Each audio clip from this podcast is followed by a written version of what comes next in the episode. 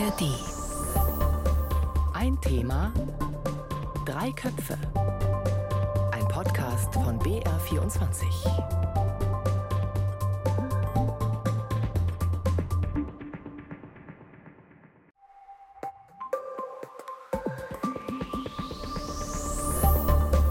Ein Thema, drei Köpfe. Ein Podcast von BR24.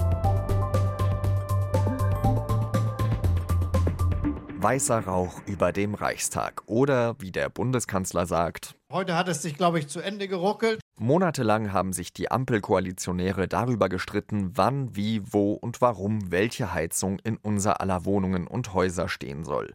Nun liegt das Gebäudeenergiegesetz doch dem Bundestag vor. Nur ganz anders als ursprünglich geplant. Darüber aber auch, was dieses Gesetz für eine Debatte losgetreten hat und welchen Schaden diese der Demokratie zugefügt haben könnte, sprechen wir heute in ein Thema drei Köpfe. Und ja, auch Erding und die Worte des stellvertretenden bayerischen Ministerpräsidenten werden eine Rolle spielen. Spoiler an dieser Stelle. Aus Berlin ist uns dafür zugeschaltet Anita Fünfinger, Hauptstadtkorrespondentin des BR und zuständig für die Union. Hallo. Hallo nach Bayern. Und an meiner Seite hier in München ist Ingo Lierheimer, Leiter des BR Politikteams. Grüß dich. Hallo Jean-Marie, hallo Anita. Vor allem FDP und Grüne sind in den vergangenen Wochen aufeinandergeprallt. Und zwar so heftig, dass Kanzler Olaf Scholz einschreiten musste. Nun also ein Kompromiss in der Heizungsfrage. Und die FDP zeigt sich zufrieden. Der parlamentarische Geschäftsführer im Bundestag Johannes Vogel im BR. Wir haben das Gesetz wirklich um 180 Grad gedreht und vom Kopf auf die Füße gestellt. Wirtschafts- und Klimaminister Habeck, in den vergangenen Wochen im Fokus der Kritik, möchte wiederum im ZDF nicht von Siegern und Verlierern sprechen. Hier sind alle gleich klug und keiner hat so richtig nachgegeben oder alle haben ein bisschen nachgegeben und so ist auch gut. Das würde ihm so passen, dachte sich Oppositionsführer Friedrich Merz. Aus unserer Sicht kann ich nur sagen, Opposition wirkt. Nun ja, was fangen wir also damit an? Anita, können wir vielleicht zuerst einmal darüber sprechen, wie dieser Kompromiss in der Heizungsfrage überhaupt aussieht? Also die Altbauten, der Bestand, wie es immer so schön heißt, die bekommen jetzt einfach erstmal ein wenig mehr Zeit, um umzurüsten, bis sie verpflichtet werden, eine wirklich kaputte Öl- oder Gasheizung tatsächlich rauszuschmeißen und zu erneuern. Denn vorher muss jetzt was anderes kommen, nämlich die kommunale Wärmeplanung. Das heißt, die Gemeinde, das Viertel, die Stadt muss jetzt erstmal gucken, ob sie demnächst ein Fernwärmenetz anschließt oder in deine Straße verlegt und dann weiß der Eigentümer auch, ach so, in drei Jahren kommt hier sowieso die Fernwärme, dann muss ich ja jetzt nicht eben darüber nachdenken, was ich mit der Ölheizung mache, beziehungsweise wie ich die ersetze. Das ist der wesentliche Kompromiss, was den Bestand betrifft. Dort ist auch noch hineinverhandelt worden, dass Holz ein alleiniger erneuerbarer Energieträger ist. Man wollte das vorher mit einer Solaranlage kombinieren und aus dem Neubau komplett raushaben. Das ist nun auch wieder drin. Also wer ab 1.1. neu baut, kann das auch mit Pellets tun, besser gesagt mit Pellets heizen. Das ist diese berühmte Technologieoffenheit, auf die die FDP so viel hält. Ingo, an dich die Frage, ist das eine, wie wir heute immer wieder sagen, eine gesichtswahrende Lösung für alle? Wir haben aus den O-Tönen ja schon gehört, dass jetzt so ein bisschen der Kampf um die Deutungshoheit begonnen hat. Wer hat sich am meisten durchgesetzt? Wir haben das Gesetz um 180 Grad gedreht, sagt die FDP. Habeck sagt dann, das geht einfach in die richtige Richtung. Also das wird wahrscheinlich jetzt auch dann noch irgendwann mal nachlassen, wenn man in den nächsten drei Wochen dann die Details dann auch verhandelt haben wird und dann wirklich am Ende ein Gesetz steht. Ich glaube, was man dann, sage ich jetzt mal prophetisch, feststellen wird, dass man zumindest einen früheren und weitergehenden Einstieg in den Ausstieg als im bisherigen Gesetz haben wird. Da ist 2026 festgelegt, wo dann keine neuen Ölheizungen mehr sein dürften. Und das vielleicht nur als kleinen Hinweis. Dieses Gesetz, das bestehende Gesetz, hat die Große Koalition beschlossen im Jahr 2020. Also auch Teile dieser Großen Koalition, die sich jetzt in Form der Union so heftig darüber aufregen. Anita, als Hauptstadtkorrespondentin, wie nimmst du da eigentlich die Debatte vor Ort wahr? Dass wir immer wieder feststellen, wenn es um Energiethemen geht oder auch Verkehrsprojekte, auch sehr gern genommen, dann hat die Ampel untereinander ein Problem und namentlich die FDP und die Grünen. Das wussten sie von Anfang an, dass das schwierige Felder werden könnten und sie haben es uns jetzt wochenlang, wenn nicht sogar monatelang bewiesen, dass das ein Streitpunkt ist, die sogenannte Wärmewende. Da sind nun Welten aufeinander geprallt. Wir konnten sie verfolgen zwischen FDP und Grünen. Und Gewinner und Verlierer sind das meines Erachtens beide Parteien und Olaf Scholz gleich mit dazu, weil es der Ampel ja von Anfang an nicht gelungen ist, dieses Gesetz so zu formulieren und auch zu verkaufen der Öffentlichkeit. Es ist jeder davon betroffen, das müssen wir mal festhalten, egal ob ich jetzt Mieterin bin oder ein Haus habe, jeden geht es etwas an. Es ist der Koalition nicht gelungen zu sagen, wir müssen daran und im Übrigen, was Ingo auch erwähnt hat, auch die CDU hat einst vorgehabt, Ölheizungen rauszuschmeißen. Wir müssen daran, aber wir müssen alle mitnehmen. Diese Debatte darüber, über das Gesetz, war meines Erachtens in der Beobachtung von Anfang an vergiftet, und zwar von allen. Ja, woran liegt das? Also Ingo, wir diskutieren ja in unseren Redaktionsrunden auch immer wieder darüber, woran es liegt, dass dieses Thema Heizung so die Gemüter erhitzt, im wahrsten Sinne des Wortes. Hast du denn eine Theorie, warum das so sein könnte? Naja, also es geht in dem Fall darum, dass dieses Gesetz, und da muss man sich vielleicht die Genese nochmal anschauen, in einem sehr frühen Stadium, Entwurfsstadium, muss man sagen, im Februar geleakt wurde, was jetzt nicht, vielleicht ist geleakt auch der falsche Begriff, das kommt durchaus häufiger vor, dass Gesetzentwürfe mal das Licht der Öffentlichkeit erblicken und dann schon sehr früh diskutiert werden in einem Stadium, wo es einfach noch gar nicht rund und noch nicht fertig ist. Und in diesem Fall war es meiner Beobachtung nach dann so, dass sich meines Erachtens einfach diejenigen, die dieses Gesetz hätten verteidigen können, Medien seitdem relativ weit zurückgezogen haben in der Kommunikation. Also es ist eigentlich nicht gelungen, klar zu machen, was Anita auch gerade schon angesprochen hat. Es geht hier um ein Gesetz, das einen sehr wichtigen Part ausmacht für die ganze Gesellschaft. 18 Prozent der CO2-Emissionen in Deutschland entstehen durchs Heizen. Also Klimaneutralität ist ja kein Kann-Ziel einer Partei, sondern ein Muss-Ziel für die Gesellschaft. Also letztlich für alle Parteien. Und dies zu vermitteln, ist überhaupt nicht gelungen, sondern man hat sich dann wirklich im parteipolitischen Klein-Klein ergeben. Grüne und FDP haben sich da nichts genommen, sondern äh, da wirklich aufeinander eingeschlagen und die Union hat das Übrige äh, dazu beigetragen. Also das war, glaube ich, wirklich keine rühmliche Debatte für keine Partei. Ist das nur an der Kommunikation gescheitert? Weil irgendwann hatte man ja fast den Eindruck, wenn man sich nur von außen damit beschäftigt hat, dass Robert Habeck bald zu mir nach Hause kommen würde und den Radiator selbst abbauen wird, um dann eben seine Wärmepumpe installieren zu können. Also ist das ein rein kommunikatives Desaster gewesen oder lag es eben auch wirklich am Inhalt dieses Gesetzes? Nein, absolut. Das war auch inhaltlich begründet. Robert Habeck Habeck hat zwar versprochen, er würde niemandem persönlich die Ölheizung rausreißen, sollten meines Erachtens auch besser Installateure machen. Aber man hat tatsächlich technisch schon, zumindest in der öffentlichen Kommunikation, nicht gut darüber berichtet, wie das eigentlich mit manchen Bestandsgebäuden und ich möchte manchen auf viele erweitern, tatsächlich technisch laufen soll. Wenn wir uns die vielen, vielen Häuser allein in Bayern angucken, die so in Baubooms entstanden sind. 50er Jahre sind, glaube ich, mittlerweile saniert und renoviert. Aber was mit den 70er Jahre Häusern, diese typischen, die wir auf den Dörfern finden?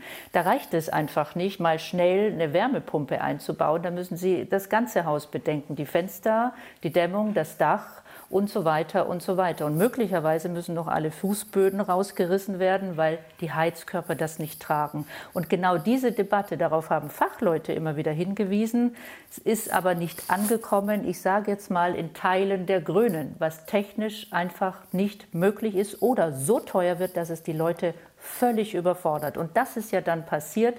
Es wurde dann von der Union an gepiekst. Ingo hat es angesprochen, plötzlich war vom Heizungsverbot die Rede. Völlig falscher Begriff, denn ich wüsste nicht, dass irgendjemand Heizungen verboten hat und niemand mehr heizen darf. Und da war dann für mich in der Beobachtung der Punkt erreicht, als es völlig, völlig aus dem Ruder lief. Und zwar so aus dem Ruder lief, dass man nun ja Debatten losgetreten hat und in in der Bildzeitung Überschriften waren vom Heizungshammer oder von der Energiestasi, die nach Hause kommt, sodass eine wahnsinnige Stimmung auch gegen dieses Gesetz gemacht wurde. Jetzt mal dahingestellt, ob die begründet war oder nicht.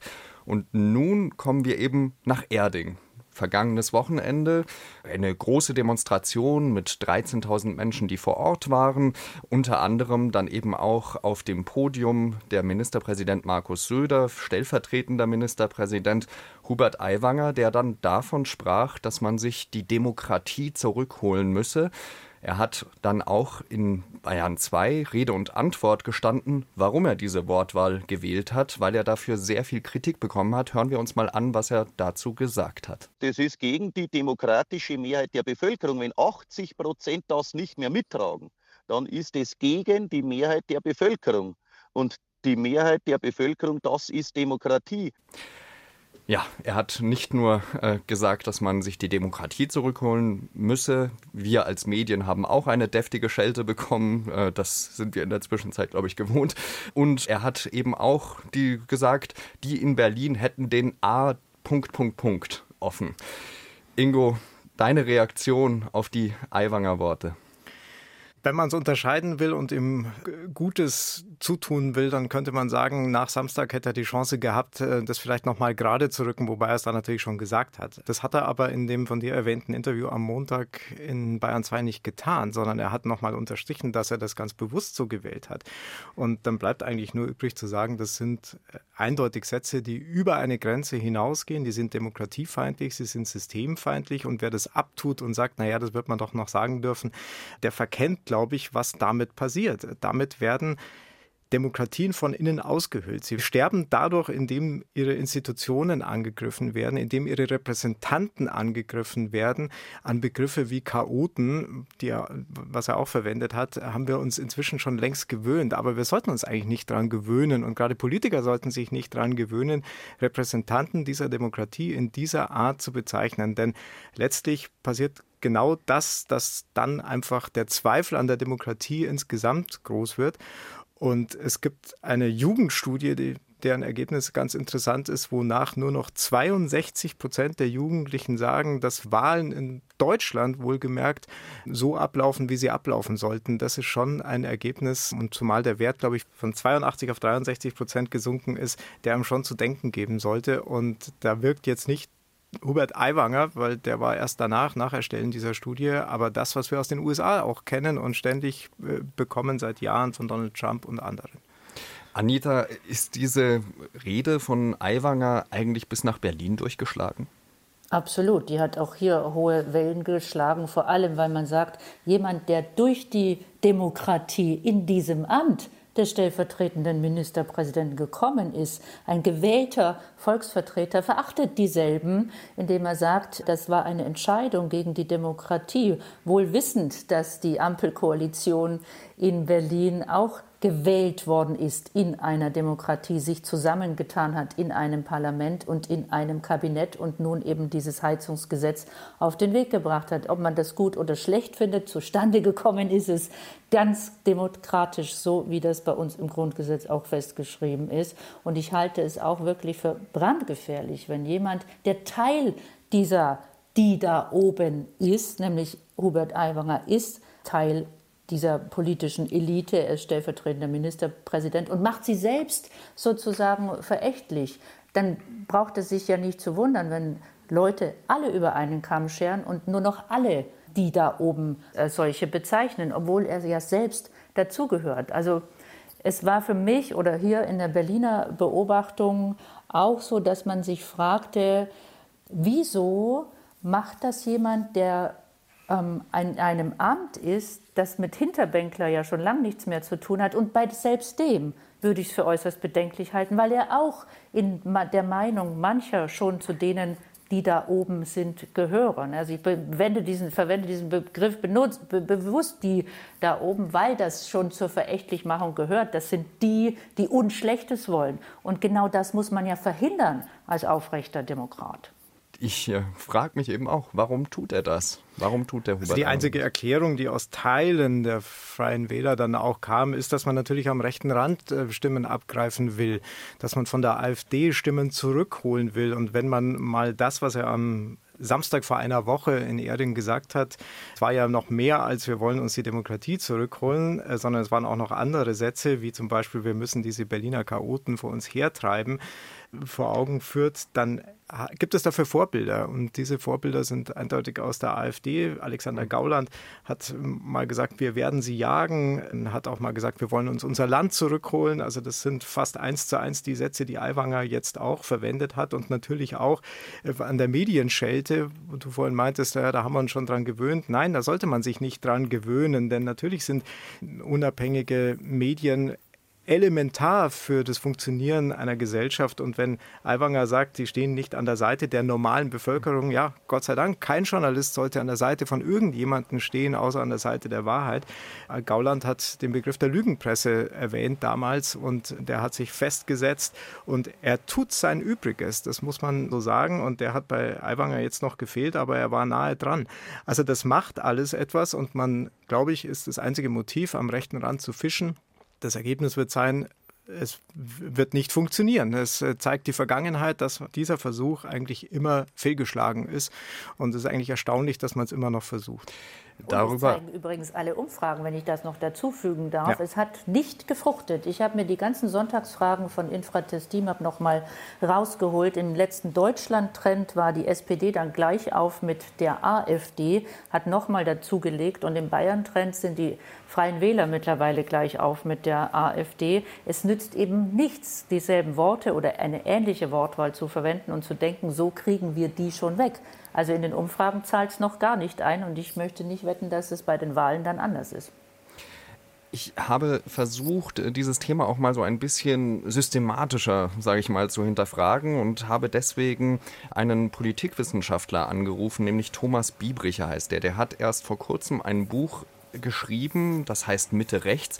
Und Biebricher ist jemand, der sich sehr stark auseinandergesetzt hat mit dem Konservatismus und der Krise von konservativen, gemäßigt konservativen Parteien, nicht nur in Deutschland, aber vor allem eben auch in Frankreich, in Italien äh, und in Großbritannien.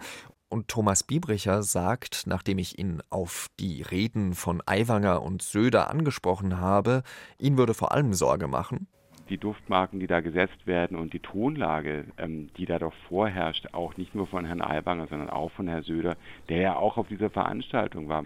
Mein Eindruck ist eben, dass gerade doch so eine kulturkämpferische Tonlage wieder deutlich in den Vordergrund rückt. Und also wenn man eines, glaube ich, sagen kann, also der Pfad des Kulturkampfes ist einer, auf dem gemäßigt konservative Parteien mittelfristig nicht gewinnen können. Das ist ja genau das, was du gesagt hast, Ingo. Mittelfristig kann man darauf nicht gewinnen. Kurzfristig vielleicht. Man hatte so ein Beispiel in Frankreich, als Nicolas Sarkozy 2007 eine Wahl gewonnen hat, äh, als er sich sehr stark rechter Parolen bedient hat. Heute ist der Rassemblement National in Frankreich wirklich eine Mannschaft, die, die eine Regierungsoption ist. Müssen wir das auch in Deutschland befürchten? Ja, wir haben ja die Umfragen. Wir haben ja nicht nur 18 Prozent bundesweit für die AfD, sondern wenn wir in die ostdeutschen Bundesländer schauen, dann sind es im Schnitt 25 Prozent, die die AfD da wählen würden in Umfragen. Und wir haben nächstes Jahr drei Landtagswahlen in Ostdeutschland, wo zu befürchten steht, dass die AfD durchaus auch mal stärkste Kraft werden kann, wie sie es jetzt schon in Umfragen ist. Und dann frage ich mich, was ist denn dann? Wie schaut es denn dann aus? Wie geht man mit dieser Partei um? Schließt sich dann ein irgendwie wie geartetes Viererbündnis zusammen, um ja zu verhindern, dass die AfD in einem ostdeutschen Bundesland dann auch Regierungsverantwortung übernehmen kann? Oder geht die Kooperation dann vielleicht doch zusammen mit der AfD, die auf kommunaler Ebene, gerade in Ostdeutschland, durchaus äh, ja schon äh, praktiziert wird, überwiegend von der CDU, aber auch von den Grünen in Teilen? Also da sagt man auf kommunaler Ebene, ja, wenn ein Beschluss Sinn macht, dann warum soll man nicht mit der AfD zusammenarbeiten? Diese Partei Steht äh, unter Beobachtung des Verfassungsschutzes in einigen Bundesländern und insgesamt ist sie bundesweit zum Verdachtsfall erklärt worden. Sie ist in Teilen rechtsextremistisch und das sollte man nicht vergessen. Und da darf der Apfel der Versuchung, kann da noch so grell und schön ausschauen, in den sollte keine demokratische Partei reinbeißen. Anita, wie beobachtest du das aus Berlin? Du beschäftigst dich ja vor allem mit der Union. Also sieht man da eben so ein strategisches Dilemma sozusagen? Auf der einen Seite eben die AfD, die immer stärker wird, auf der anderen möchte man dann aber auch nicht zu sehr der SPD ähneln. Die Merkel-Jahre sind ja noch präsent. Und genau das ist das Problem der Unionsparteien. Sie haben ihre neue Richtung, ihren Weg noch nicht gefunden. Was man verstanden hat, ganz rechts kann man die AfD nicht überholen. Man hat immer noch im ja, Auge 2015 und die Zeit danach, als man versucht hat, mit sehr scharfen Tönen Stimmen zu fangen. Das ist nun mal gar nicht gelungen. Daraus wollte man lernen. Aber den neuen Weg, hat die CDU und auch meines Erachtens die CSU noch nicht gefunden. Man weiß noch nicht, wie man diese rechte Partei, ausgerichtete Partei AfD denn wieder zurückdrängen kann. Friedrich Merz hat das mal versprochen, wenn wir uns erinnern. Wenn man ihn zum Parteichef macht, dann werde er die AfD halbieren. Mhm. Noch sehen wir nichts davon. Im Gegenteil, sie steigt und steigt und die AfDler müssen sich im Moment ja nur zurücklehnen und zuschauen. Kurzum, es fehlen die Konzepte. In Hintergrundrunden wird sehr, sehr viel darüber gesprochen. Aber öffentlich, wenn Sie öffentlich zum Beispiel auf einer Pressekonferenz gefragt werden, was machen Sie denn eigentlich, um die AfD kleiner zu machen, dann wird das ganz, ganz schnell sehr, sehr leise und kurz angebunden es ist ja nicht nur Hubert Aiwanger, der immer wieder scheinbar die Grenzen versucht auszuloten zur AfD, sondern wir hatten ja 2018 Markus Söder, der damals auch von Asyltourismus sprach, äh, dann später Krokodilstränen weinte und sagte, äh, das sei eine politische Nahtoderfahrung, er werde das nicht wiederholen. Jetzt tritt er aber eben wieder neben Hubert Aiwanger in Erding auf, wo auch ganz klar war, äh, dass im Publikum sich Leute befinden, die am rechten Rand stehen. Wie beurteilst du, Ingo, dieses Verhalten? Naja, tatsächlich, ich weiß nicht, Krokodilstränen sagst du, ja, das stimmt schon, aber auf der anderen Seite, glaube ich, ist es durchaus glaubhaft, dass für Söder das eine Erfahrung war mit dem schlechten Wahlergebnis bei den Landtagswahlen 2018, das ihn nachhaltig beeindruckt hat. Und er hat danach den Kurs auch tatsächlich gewechselt. Also es war danach, dass er Bäume umarmt hat, dass er durchaus ökologische Ansätze in die CSU-Politik mit übernommen hat, die ja auch eine konservative konservativen Hintergrund haben kann, eine ökologische Politik. Und dafür gibt es auch in der CSU genügend Beispiele. Umso erstaunlicher, dass er in diesem Jahr die Grünen wieder als Hauptgegner nicht nur erkannt hat, sondern sie vor allem dann wieder populistisch angreift. Also wenn man sich in den letzten Monaten anschaut, was er in gerade Festzeltreden dann von sich gegeben hat, dann gehörte das zwanghafte Gendern immer mit dazu, das zwanghafte, das zwanghafte Veganisieren. Und interessanterweise hat er das am Montag, also nach Erding, äh, auf einem Volksfestauftritt dann schon mal in den Konjunktiv gesetzt und gesagt, wenn das Gendern zum Zwang geworden wäre und wenn das vorgeschrieben würde, dann wollen wir das nicht. Also vielleicht hat er darüber nachgedacht, vielleicht hat ihn das beeindruckt, dass er auch auf offener Bühne ausgebuht worden ist und äh, wird vielleicht da auch seine Lehre draus ziehen. Man wird sehen. Interessant finde ich auch aus der Union eine Wortmeldung vom schleswig-holsteinischen Ministerpräsidenten Ministerpräsidenten Daniel Günther, der ganz klar sagt, Leute, mit dieser Haltung, mit dieser Sprachwahl kommen wir nicht weiter und vor allem sind Gendern und vegane Ernährung nicht die Themen, mit denen die Union einen Wahlkampf gewinnen wird. Und ich glaube, ich würde da noch dazu fügen, auf Dauer sogar die Gesellschaft insgesamt verlieren wird. Wir müssen an der Stelle natürlich auch sagen, dass äh, Söder sich, ich meine, auf der Bühne auch distanziert hat von, von der, der AfD. AfD. Das hat er getan. Ähm, ja. Also im Gegensatz zu Hubert Aiwanger. Absolut. Das hat er getan, aber er hat dann nach dem Wochenende sich nicht mehr öffentlich zu Wort gemeldet. Er hat äh, quasi die Distanzierung anderen überlassen in der Partei. Die ist vorgenommen worden, auch im Landtag, aber er selbst hat es nicht getan. Und das ist natürlich auch eine extrem schwere taktische, schwierige taktische Situation für ihn, denn nach wie vor sind die Freien Wähler natürlich der, ich sage jetzt mal, natürlichste Koalitionspartner für die CSU und ohne Koalitionspartner wird es wahrscheinlich nach den Landtagswahlen nicht gehen. Du hast ja gerade schon angesprochen, dass man mit Gendern und ähnlichen Debatten, mit dem Kulturkampf, also bei der CDU, CSU, wahrscheinlich keinen Blumentopf gewinnen wird. Ich habe auch mit Thomas Biebricher darüber gesprochen und er hat da vor allem ein Thema im Auge gehabt, nämlich den Klimaschutz. Das Vokabular liegt ja auf dem Tisch. Also man kann das als eine moralische Pflicht gegenüber zukünftigen Generationen verstehen. Man kann das religiös begründen darüber, dass Bewahrung von Gottes Schöpfung ist.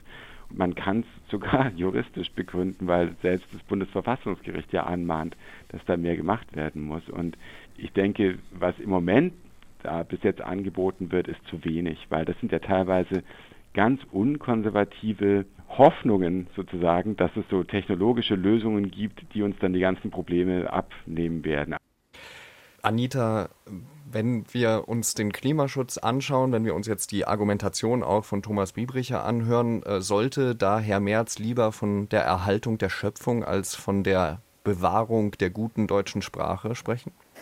Wenn er es ernst meint mit dem Klimaschutz, könnte er es gut so begründen, denn das C im Namen ist jetzt immer wieder Thema gewesen, wenn die äh, CDU über ihr Grundsatzprogramm zum Beispiel spricht. Das ist ja in Arbeit, soll ja nächstes Jahr kommen und die haben jetzt äh, sehr, sehr viele regionale Veranstaltungen gemacht und die Leute vor Ort sagen das dann auch, wenn es um den Klimaschutz geht. Ihr hat das C im Namen und die Bewahrung der Schöpfung, was kann daran schlimm sein, wenn man das sogar noch christlich betrachtet? Also auch was Herr Biebricher gesagt hat, man kann es juristisch betrachten, aber wenn man im Glauben verhaftet ist und das C ernst nimmt, dann könnte man damit so sehr gut auf Wahlkampftour gehen. Denn um nichts anderes geht es ja, den Kindern etwas zu hinterlassen, was immer noch lebenswert ist. Was ist daran falsch? Aber genau dagegen hat sich die CDU oder die Unionsparteien haben sie sich lange vorgestrebt oder wie du eben sagtest, die gute deutsche alte Industrie, die müssen wir schon auch noch schützen.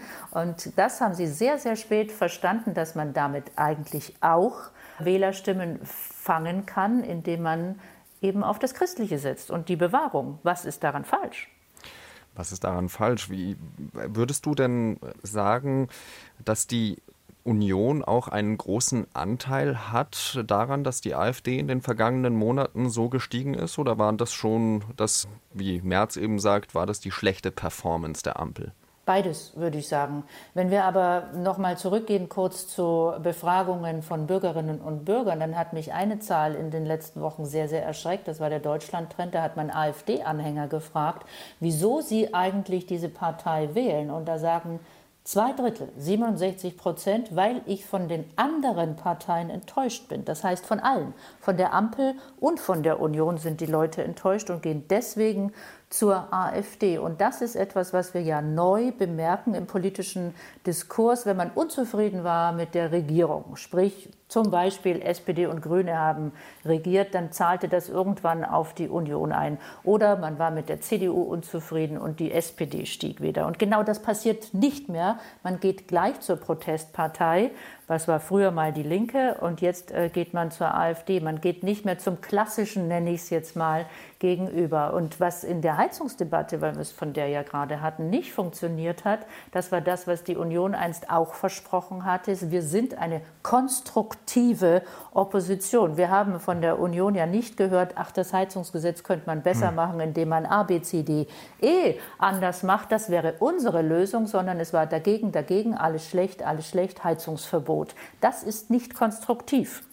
Das ist genau das, was die AfD dann letztlich auch von sich gegeben hat. Und ich habe ein Beispiel aus Ostdeutschland, wo in Sonneberg gerade Landratswahlen sind.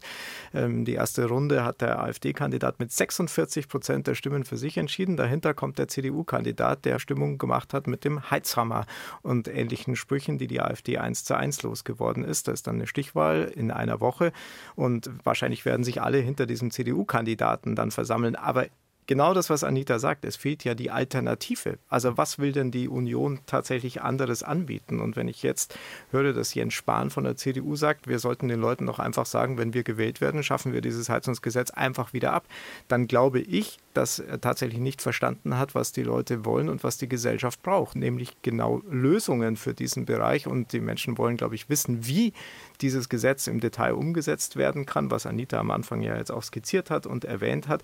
Und da wird vielleicht auch die Marktmacht dann ihr Übriges tun. Insofern wird dieses Gesetz vielleicht doch noch so seine Wirkung entfalten, wenn es dann mal beschlossen sein wird, weil jetzt noch schnell in eine Öl- oder Gasheizung zu investieren, macht ja nicht nur aus ökologischer Sicht, sondern auch aus ökonomischer Sicht wenig Sinn weil es ja auch europaweit Strafzahlungen gegen den Ausstoß von CO2 geben wird, die so ungefähr Daumen mal Pi sowohl für Öl- wie Gasheizungen im Schnitt so 20.000 Euro auf 20 Jahre gerechnet ausmachen.